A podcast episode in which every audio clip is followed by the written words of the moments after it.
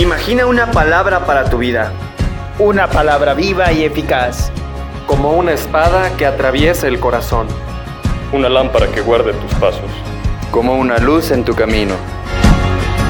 Una palabra que viene a darte vida. Y vida en abundancia. Esto es... Dame una palabra.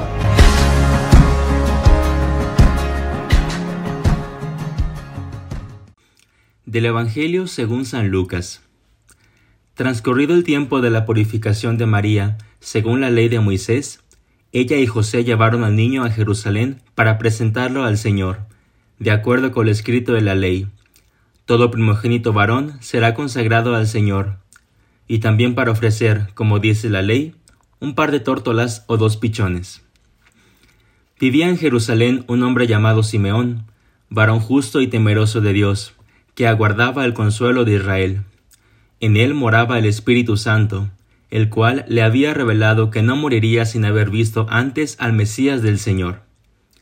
Movido por el Espíritu, fue al templo, y cuando José y María entraban con el niño Jesús para cumplir con lo prescrito por la ley, Simeón lo tomó en brazos y bendijo a Dios, diciendo, Señor, ya puedes dejar morir en paz a tu siervo, según lo que me habías prometido porque mis ojos han visto a tu Salvador, al que has preparado para bien de todos los pueblos, luz que alumbra a las naciones y gloria de tu pueblo Israel. El padre y la madre del niño estaban admirados de semejantes palabras. Simeón los bendijo, y a María, la madre de Jesús, le anunció. Este niño ha sido puesto para ruina y resurgimiento de muchos en Israel, como signo que provocará contradicción para que queden al descubierto los pensamientos de todos los corazones. Y a ti una espada te atravesará el alma. Había también una profetisa, Ana, hija de Fanuel, de la tribu de Aser. Era una mujer muy anciana. De joven había vivido siete años casada y tenía ya ochenta y cuatro años de edad. No se apartaba del templo ni de día ni de noche, sirviendo a Dios con ayunos y oraciones. Ana se acercó en aquel momento, dando gracias a Dios y hablando del niño a todos los que aguardaban la liberación de Jerusalén. Una vez que José y María cumplieron todo lo que prescribía la ley del Señor, se volvieron a Galilea, a su ciudad de Nazaret. El niño iba creciendo y fortaleciéndose, se llenaba de sabiduría y la gracia de Dios estaba con él. Palabra del Señor. Gloria a ti, Señor Jesús. Hola, soy el seminarista Jairo y quiero compartirte una pequeña reflexión sobre el Evangelio que acabamos de escuchar. Hoy celebramos en la iglesia la fiesta de la presentación del Señor, como nos narra San Lucas en el Evangelio. La Santísima Virgen y San José presentan al niñito Jesús en el templo, como prescribe la ley de Moisés. Han pasado los cuarenta días desde su nacimiento. Existen muchos elementos muy grandes y significativos que engloba este pasaje, pero muy especialmente hoy dirijamos la mirada hacia ese personaje misterioso llamado Simeón. Es muy curiosa la forma como se narra su vida. Dice que ha sido un hombre justo, temeroso de Dios y que guardaba la liberación de Israel. Por cuantas virtudes tenía, estaba lleno del Espíritu Santo, y éste le había revelado que no moriría sin antes haber visto al Salvador. Simeón reconoce inmediatamente al mismo Dios en medio de ellos en ese pequeño niño.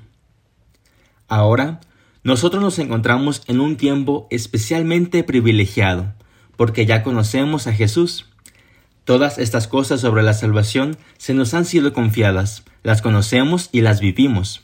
Sabemos cuál fue el precio de la redención, la muerte de Jesús, pero no se quedó ahí, resucitó de entre los muertos y ha perpetuado este memorial hasta nuestros días por medio de la Iglesia, para cumplir su promesa de que siempre estaría con nosotros.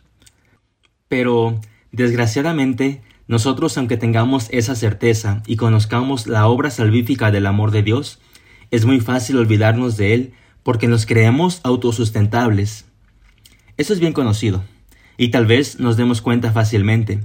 Cuando una persona tiene problemas, ha perdido algo valioso, ha perdido a un ser querido o tiene alguna necesidad, es cuando recurre a Dios, mientras no. Claro que no podemos olvidar su mano providente, que de todas estas cosas malas puede sacar cosas buenas y no olvida a sus hijos aunque estemos alejados de Él. Pero, ¿tenemos que dejar que pase una tragedia para que nos podamos acercar a Él? Simeón nos da una gran enseñanza sobre la fe. Esperó toda su vida para ese momento. Si nosotros tenemos tan cerca al Señor, ¿cómo no vamos a reconocerlo? ¿Cómo no vamos a estar cerca de Él?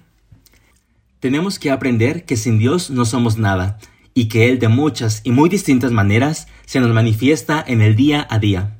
Desde el mismo regalo que nos da de poder despertarnos por las mañanas, el tener una familia, el alimentarnos todos los días, de una forma más directa, en el cuidado de la ternura de, la familia, en el consejo de un amigo, en el sentido de pertenencia a un grupo, y en forma especialísima en nuestra oración y en los sacramentos, principalmente en la Eucaristía, entre muchas otras cosas.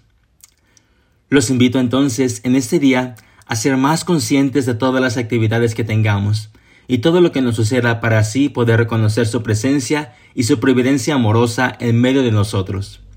Y así, para que al final del día y cercana la hora de nuestra muerte, podamos decir como Simeón, Señor, ya puedes dejar morir en paz a tu siervo, según lo que me habías prometido, porque mis ojos han visto a tu Salvador.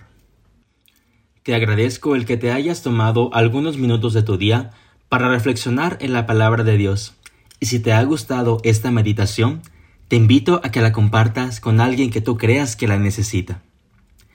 Gloria al Padre y al Hijo y al Espíritu Santo, como era en el principio, ahora y siempre, por los siglos de los siglos. Amén.